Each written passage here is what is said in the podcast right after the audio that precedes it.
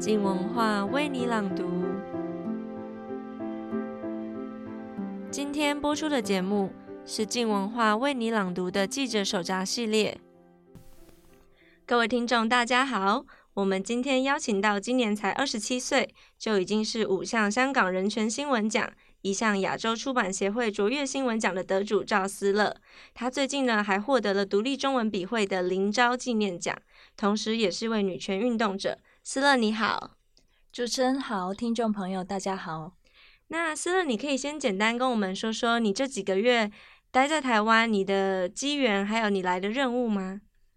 我的主要任务其实就是来打书了，就是向台湾的读者们介绍我的书。来参加活动的台湾朋友们都还蛮热情的，在问我问题，然后我就感觉到说，诶，虽然说大家的社会不太一样，但是，嗯，台湾的朋友们对中国还是蛮好奇的。不管说立场和感情的色彩是怎么样，大家都想知道中国的真实情况是怎么样，好像。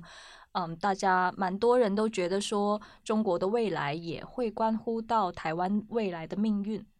是，那他刚刚也说了，他出版了这本书，这本书是台湾的八旗文化出版的，叫做《他们的征途：直击迂回与冲撞——中国女性的公民觉醒之路》。那这本书从书名我们就可以看到，是以女性的视角集结五位在不同时期、不同类型运动的中国女性。中国的作家余杰是不是也形容说，这本书的企图很大，像是在读一部后六四时代三十年的中国人权运动史？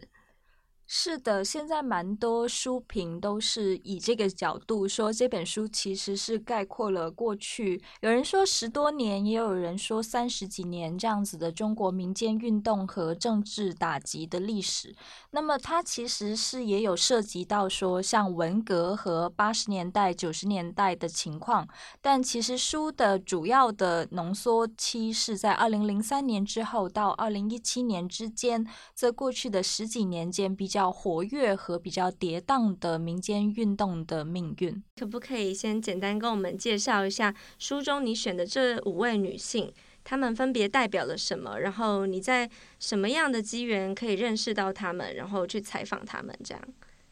其实我选择的五组的女主角们，她们是分别代表过去十多年间中国民间运动最主要的五条的路径，包括说异议知识分子的路径、法治维权的路径、NGO 公民社会的路径、互联网运动的路径，以及是草根行动者的命运。那么他们的代表人物呢？知识分子是艾小明教授，然后。法治先锋其实用的是在二零一五年七月份发生的这个大抓捕事件，被捕律师的妻子们他们的眼光看到的这个法治维权的路径。然后 NGO 的路线呢，找到的是寇延丁来做女主角。那么她其实是在太阳花运动和雨伞运动之后。因为在这两个运动在中国国内产生的蝴蝶效应而短暂的被捕，然后被释放，所以某程度上他的命运也在反映着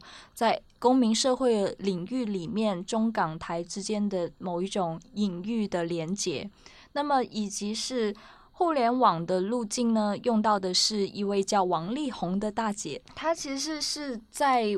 五十多六十岁的时候触碰到互联网，然后才投入到这个轰轰轰烈烈的运动当中，也成功的组织了一九八九年以后最具组织性的这样的中国的街头运动。那么接下来是一个，她是做性工作者出身的叶海燕小姐。那么她。为了性工作者的权利，那她作为一个草根出身的女性，她走过了所有的这个精英们所创造的这个中国民间运动的路径，包括她成长为野生的知识分子，她成为 NGO 界的大佬，包括最厉害的就是做网络红人。那么她其实从一个底层出身的女性，最后成为中国最具影响力的女性意意见领袖之一，所以是非常的了不起。是，那思乐他也选择用就是刚刚上面提到的这五位女性，然后来写他们的公民觉醒之路。看到很多报道采访你的那个标题都是写 被台湾和香港教坏，因为你出生在广州，对不对？然后那里可以看到二十四小时的港台的电视节目，然后也看得到台湾名嘴。在当时，你对那个政治跟新闻的自由想象是有一定超然的，比一般的中国人民比起来。但是你真的开始写报道，或是以记者的身份自居，嗯、是在什么时候？然后什么情况下呢？大概是从我二零一一年到台湾做交换学生开始，然后当时我是在高雄的一所大学做交换学生，但是我来到台湾的时间刚好是台湾在进行大选，那个时候是马英九跟蔡英文在对战的那一次，是我会觉得是一个非常好的机会，让我可以去真真正正的看到说。嗯，我在电视里面看到那个台湾的选举是什么样的，那所以。我就在高雄到台北之间不断的来回穿梭，然后 其实去了非常多的选举场，然后因为我还记得当时蔡英文他的竞选路线是说台一线从南到北这样子，他的第一站在垦丁，我还记得我从学校搭了好像是五个小时还是三个小时的客运到鹅銮比去听蔡英文的开，对，算是开始的演讲，就是。呃，宣布说我要开始做这个台一线的这样的一个巡回。那个时候的经历是，它对于我来说影响蛮深的。就是我其实脱离了自己原有的社会的环境，到了一个有言论自由和新闻自由的社会里面，用这种方式去学习做新闻。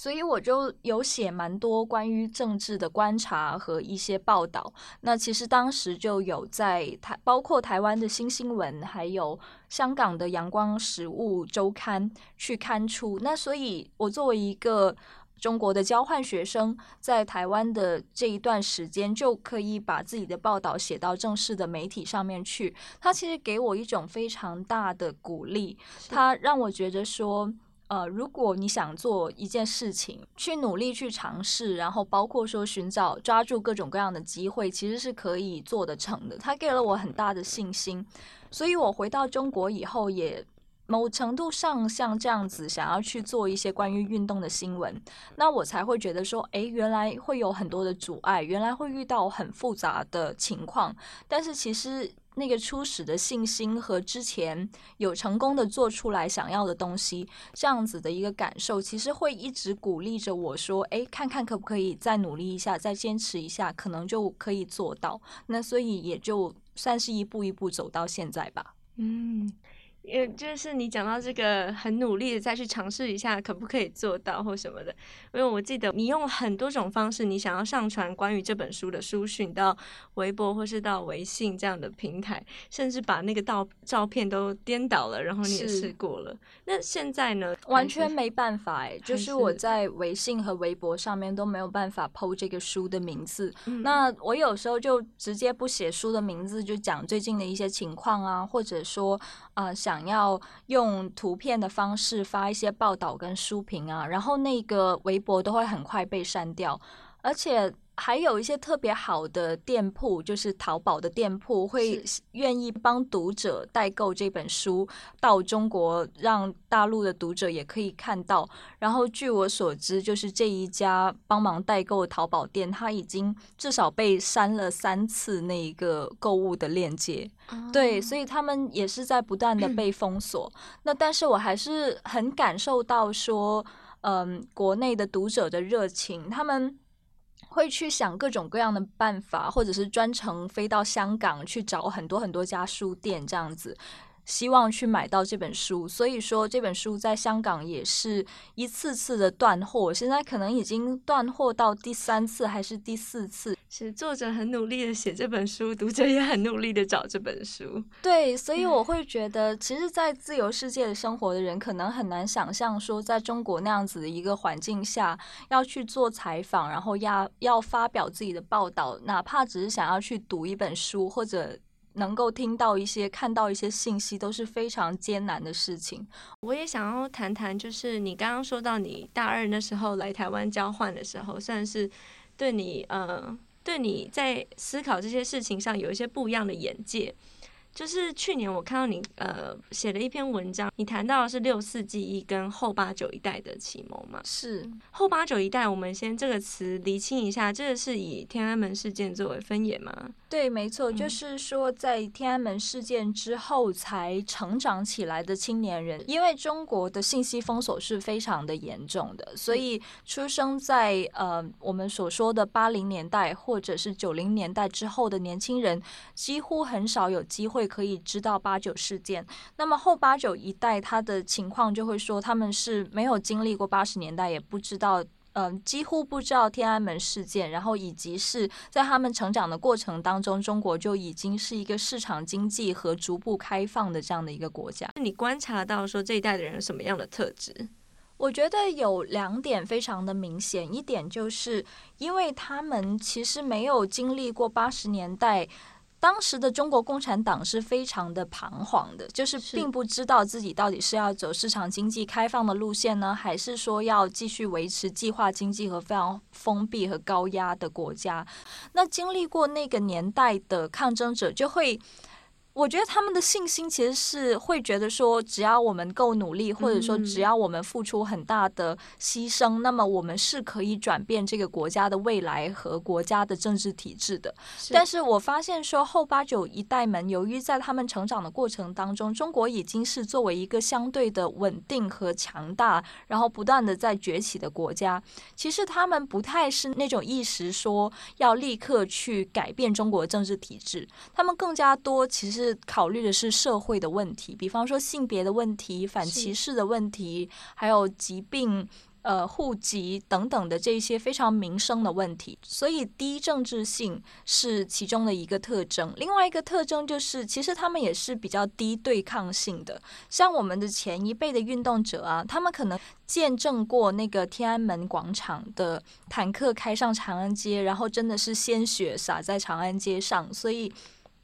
某程度上，他们的对抗性是很强的。我认识或者说我知道一些前辈的运动者，他们是坐牢就坐牢，哪怕是被判了二十年，然后坐了十几年出来，然后又继续去做运动，然后又被判接近十年，就是他们准备好要付出一个非常大的代价。像刘晓波先生，他就是死在了狱中，但是。后八九一代的青年运动者，他们由于一开始其实只是想改变一些具体的问题，他们很少会想着说自己要为这件事情啊做好多年的牢啊，或者说一生的这个幸福和一生的。呃，安定都投入到运动当中，所以他们很多人都是从 NGO 出身。但是呢，后八九一代这个低政治性和低对抗性的情况，某程度上在这一两年的高压当中发生了一种转变，就是因为他们本来只是类似于想做做嗯性别运动啊，或者是 LGBT 等等的这些运动，却遭到打压，所以他们中的一部分人呢，有可能会做更温和的事情，或者就退。出运动的场域，但是留下来的人他们会更加了解这个政治的现实，某程度上就会准备好说，那我也愿意去坐牢。所以我觉得他们在发生改变。那这两个原有的这个特征，某程度上反而是被近年这个严酷的打压给减少了一些些。我想起你说过，你一个好朋友，他常年穿黑色衣服练习静坐，然后好像就是随时准备好，就是要被抓去坐牢。像这一代，你说后八九呃一代的这样的年轻人，当他们嗯、决定下定决心了，是不是他们的行动力会比上一代的人更强呢？因为经历了那个转变，所以他们反而是会更更切身的感觉到这个问题的迫切性。大部分的人。就比方说，我告诉你现在的形势很差，如果你要继续做这个工作，要准备好坐牢。是，那可能大家的想法会有一些人会是，那我做做看，但是他们不一定就是已经达到上一辈的那种，真的是可以付出和牺牲很大。比方说，呃，在九零年代初，我们的前辈有一些人就尝试去组反对党。然后那一批主反对党的人后来是被抓了一百多人，然后他们的判刑基本上都是在十到二十年这样子一个程度。那么其实当时的政治氛围还是很差的，但是为什么他们那个时候会去组反对党呢？呃，我听到的一个说法是，因为在九十年代邓小平南巡之后，他们有一个判断，就是呃，做这个组长的工作不会再判死刑，所以他们的情况就是说，啊、我减轻了，对，只要你只要你不杀了我，我就坐二十年的牢，我也我也愿意这样子。我觉得年轻人是还没有到这个程度，只是说在发生转变。比方说，如果要做几年，或者说要被关进去，呃，单独关押，某程度上是一种比较刑求虐待的方式，然后关半年之类的，他们会某程度上开始有这种心理准备。但是现在的情况，我觉得非常的艰难，是说大家就几乎就是动不了，然后。呃，其实中共的政策也基本上在这几年是比较明朗，它就是要全面的压制这个社会运动的可能性。现在，现在中国的呃民间运动的空间可能已经。算是退回了九十年代的情况，就是在倒退当中，而且已经倒退了差不多十年的路程。那所以情况是蛮悲观的。但是如果什么时候经济会出现危机，或者社会会出现危机，会有一个什么样的情况？那个东西是，我觉得好像大家都看到会有那个时刻，但是。大家都很难想象要怎么样去面对这样子一个严酷的现实，大家都处于迷惑当中。不仅仅是台湾人看不清楚，我们这在中国自己也看不清楚。是这本书里面的五位女主角，她们原本也就是芸芸众生、很平凡的人，然后甚至可能有点传统、有点保守，可是都因为一些际遇变成抗争第一线的女性。而你自己也是，你自己身为女性主义者，你嗯。你在就是，嗯、呃，在面对比如说你前夫被抓走，你成为了那个呃抗争者家属的时候，你的这个记者的身份使得上力吗？对，我觉得其实大家的命运都是被时代和际遇去推着走。有很多人并不是一开始就想去触碰政治，或者说想要在前线去抗争，但是我们却发现这个政治现实会把我们一步一步的拖到那个地方。比方说，对，刚刚有一个问题是说，我跟这五位的呃女主角是一个怎么样的相识的机缘？这样。那其实这五位的女主角都并不是说我要去采访的时候我才去认识她们，而是说我们在之前都有一些命运的连结。比如说，嗯，艾小明教授他其实是中国的第一本比较系统性的女性主义理论的教材的翻译者和编者。我当时在台湾交换，然后之后又读了。完成我的大学学业之后，呃，我某程度上是放下了记者的工作，然后到一个女权 NGO 里面去工作。那么，其实艾小明的著作就是我的入门的书籍。所以，当时在做女权的 NGO 的时候，也会觉得艾老师的持续的发声和他的行动一直在给我们鼓舞和启发。然后，刚刚讲到说，呃，我的前夫，对，他其实是跟。